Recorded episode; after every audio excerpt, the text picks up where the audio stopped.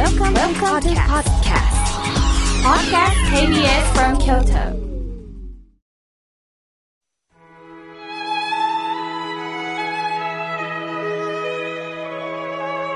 改めまして僧侶の河村明慶ですこれから夏本番の大暑がやってきますねさあ暑いと精神的にも余裕がなくなりイライラすることもあると思います。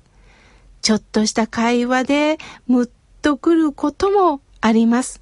まあこれが人間です。さて皆さんきつい言い方をされて傷ついたという経験はありませんか？この人苦手だなぁと強く感じることの多い時は、まあ、こちらの不手際や不備をきつい言葉で、まあ、指摘される時ですよね。きつく言われるということは、まあ、こちらの勉強不足で、まあ、相手から求められるクオリティを達成できないということで、まあ、指摘されるんですよね。言われてることはわかるんですけれども、しかし、それ以外に嫌味な言葉を投げられたりすると、拒否感を覚えてしまいますよね。しかし、相手も好きできつい言葉を言ってるわけではないんです。ただ、伝え方がどうしてもきつくなる。そしてこちらもそれを受け入れられなくなるんですよね。そこで、いつもきつい言葉を投げられてしまうのであれば、こちらも対応を変えたらいいんです。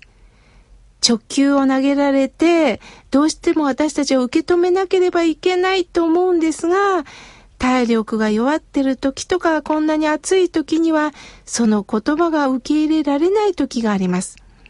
その時、だいい相手も強く言う時のパターンってあるんですよね。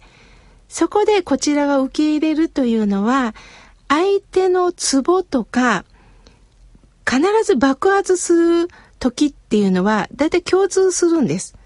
するとそういった相手の爆発する時をよく観察することも大切です。まあ毎回のようにね、受けていくと、私たちはどうしても避けようとするんですが、相手も過剰に反応するポイントっていうのがあるんですね。辛いかもしれませんが、あ、そうか、こういう時にはいつも私こんな形で怒られてるな。こういうことでよく言われるな。だったらそこの部分はまず気をつけとこうと思えばだいぶね変わってきます。つい最近私も経験しました。実家のお寺に、まあ、大きな大きな大木があるんですけれども、もう茂りすぎて、隣のお家にどんどん落ち葉が落ちていくんですよね。すると、隣のお家の方はね、そらもう困りますよね。そこで何度か、まあ、お寺の方に苦情を言ってくださったんです。苦情を受けた兄は、なかなか当初ね、それが受け入れられなかったんです。というのが、兄は人一倍、まあ、植物にも優しい人なんですね。そう簡単にその木をね、伐採するということは辛かったんでしょう。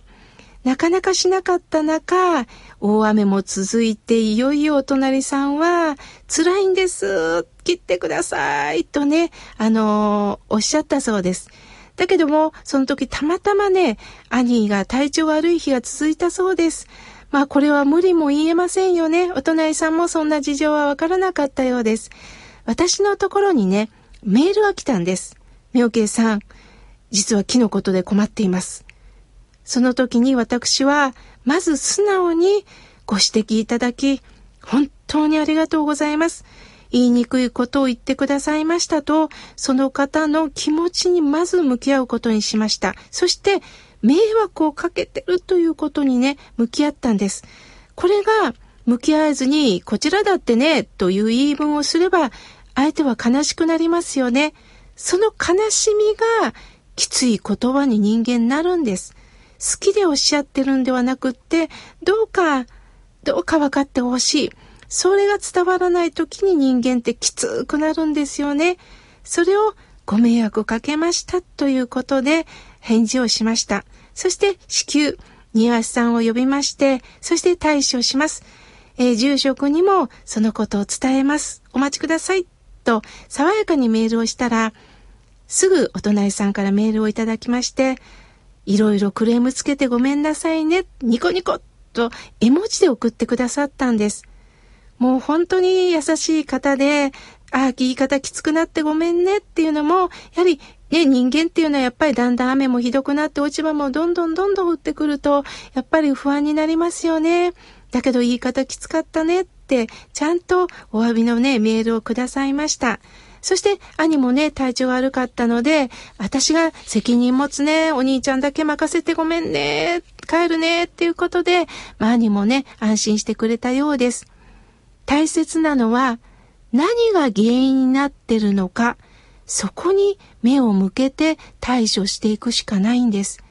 それを見ることなく、傷の入ってるとこに蓋をして、一生懸命言い訳すると、相手はますますきつくなるんですよね。それでも、どうしても言い方がきつい方は、上手に距離を置くことを進めます。何でも付き合いということではないんです。私たちは職場も家庭の中もご近所もやはりつながりの中で生きています。当然迷惑をかけることがあります。それに対して注意されたら、まずその迷惑をかけてるというとこに向き合う。それは大切です。しかし、それ以外、しんどいなと思う人とは付き合う必要はないんだと思います。あの、私たちはね、きついことを言ってしまうっていう時、まあ言われる方もそうですけど、つい私はきついことを言ってしまうんだっていう方、これは人間です。言わないと気が済まないっていう時があるんですよね。その時に、私は言ってスッとするかもしれないけど、相手はその言葉が残るんだろうなということも考えましょう。言葉が狂気のように突き刺さるということをぜひ知っていただきたいんです。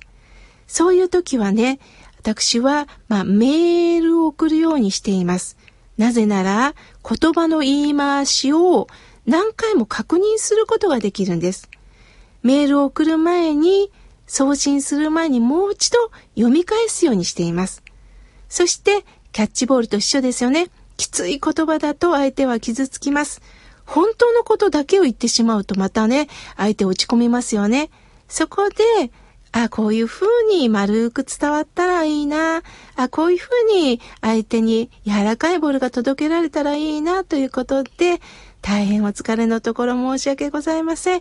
今こんなことで困ってます。どうか一度ご検討いただけないですかっていう風にね、送るようにしています。お互いに、やれ人間は感情を持ってます。そこにきつい言葉をかけたりしてしまうと人間は分かってても受け入れられないんですね。ですから相手に伝わる言葉をね、お互い掛け合いたいです。こんな詩があります。一つの言葉で喧嘩して、一つの言葉で仲直り、一つの言葉でお辞儀して、一つの言葉で泣かされた。一つの言葉はそれぞれに一つの心を持っている。一つの言葉で喧嘩して、一つの言葉で仲直り、一つの言葉でお辞儀するきっかけができて、だけど一つの言葉で泣かされた、一つの言葉はそれぞれに心を持ってるんですよ。私たち人間というのは言葉という素晴らしい優れた文化を持っています。心の中は目に見えません。それが言葉によって表現できるんですよね。同時に人間には絶刀という狂気を持っています。下に刃物と書いて絶刀って言うんです。すると刃物のごとく言うことをすべて何でも思った通りに言うと相手が傷つくということがあります。何気なく言った言葉でもそれが深く残ることがあります。ですから昔の方は胸に手を当てていなさい。何でも言えばいいんじゃない。ある時には、それはダメだ、ダメだ、言っちゃはダメだよということをちゃんと自分で考えながら伝えようねっておっしゃったんですよね。逆に言葉は温かい言葉をかけられると元気になったり、柔らかみのある言葉を投げかけられると、こちらも優しい言葉になりますよね。そのくらい言葉には力があるんです。そして言葉には心があります。だったら常に言葉の使い方には気をつけたいものですよね。暑くてイライラする時にはどうか気持ちをなんか違うところに向けてね、よしよし、気が立ってないかな、イライラしてないかな、よしよしと自分の胸に手を当ててみましょう。